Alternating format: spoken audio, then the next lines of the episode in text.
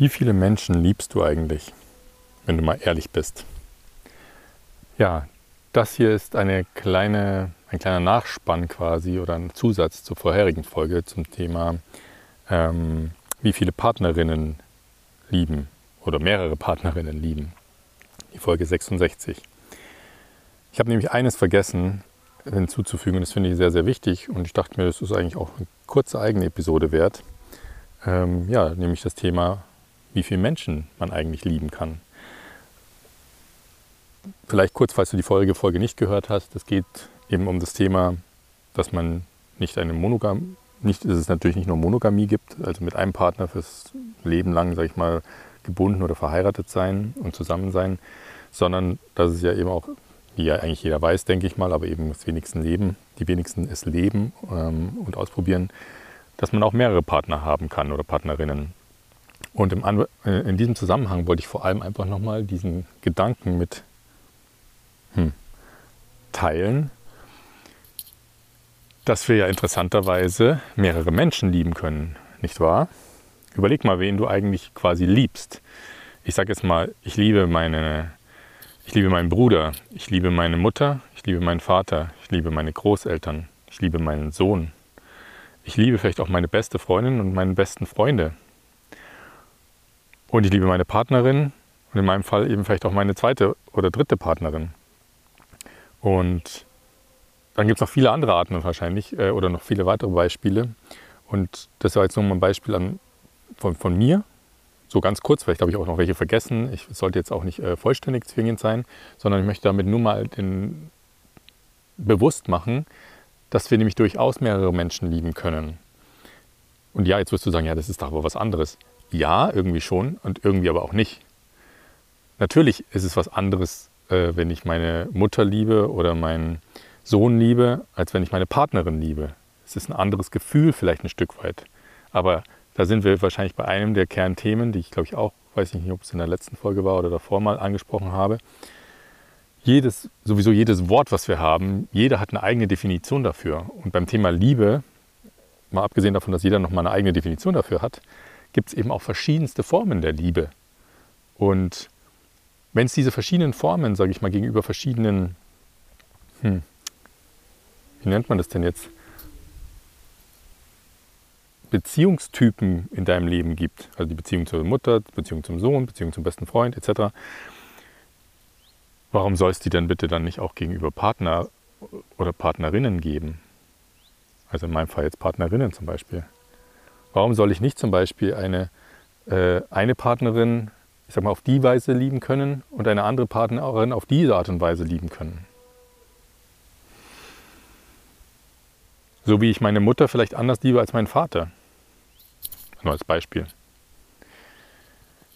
Ja, und in dem Kontext noch ein ganz wichtiger Punkt, den ich für mich äh, in den letzten Jahren immer mehr erkannt habe und, und versuche auch natürlich umzusetzen, und ich gebe zu, ich bin da noch lange nicht am, am Ende angelangt, ähm, ist das Thema, hast du vielleicht auch schon mal gehört, um andere Menschen lieben zu können, und das ist jetzt theoretisch erstmal egal, ob das Partner oder Partnerin ist oder vielleicht sogar eben äh, Kinder, die eigenen Kinder, die eigenen Eltern etc., muss man sich eigentlich erstmal selbst lieben. Und um sich selbst zu lieben, sage ich jetzt einfach mal so, ohne dass ich da irgendwo nachgeguckt habe, was da vielleicht eine offizielle Definition von ist, bedeutet es im Endeffekt, sich selber erstmal mit all seinen, ja, jetzt könnte man die Worte wählen, Schwächen und Stärken oder ich würde einfach sagen, mit all seinen Charaktereigenschaften, mit all seinen Eigenschaften, mit all meinen Eigenschaften, mich selber einfach erstmal so anzunehmen, wie ich bin. Das zu erkennen, zu sagen, hey, das ist so, das ist okay so.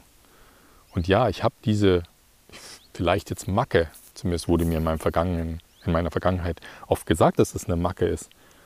Aber vielleicht ist es für eine andere Person überhaupt gar keine Macke, mal bei, nebenbei gesagt.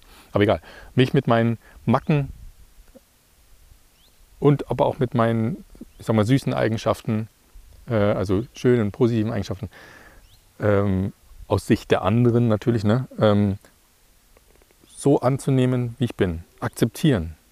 Und dann so mein Verständnis aus meinen letzten Jahren, äh, aus allen Ecken und äh, Bereichen, in die ich hineingeschnuppert habe.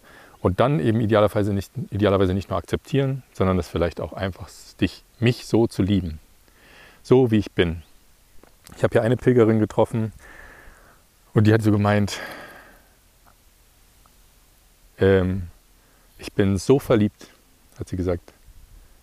Bin so verliebt in mich selbst. Und das hat sie nicht gesagt, weil sie totale, wie sagt man, nicht Egoistin, ja, selbstverliebt ist, sag ich mal. Ne? Ähm, vielleicht ähm, narzisstisch oder wie auch immer, sondern, und das habe ich ihr voll abgenommen, sondern weil sie wirklich sagt oder weil sie mir das Gefühl vermittelt, sie hat, nimmt sich so an, wie sie ist, sie akzeptiert sich so, wie sie ist und sie liebt sich genau so, wie sie ist, für, der Mensch, für den Menschen, die, der sie ist, mit allen Ecken und Kanten. Ha, wo wir vielleicht noch bei dem Thema Ecken und Kanten sind. Da wollte ich zwar auch mal eine eigene Episode zu machen, aber das passt jetzt vielleicht hier, das kann ich kurz mit anschneiden das Thema Ecken und Kanten. Ein Diamant hat Ecken und Kanten, nicht wahr? Ähm, beziehungsweise, ja, anders. Ich wollte sagen, die Frage ist, möchte man, möchte man ein Diamant sein? Ohne dass ich jetzt nochmal nachgelesen habe, wie Diamanten genau entstehen, aber ich sag mal, unter hohem Druck äh, entstandene Juwelen?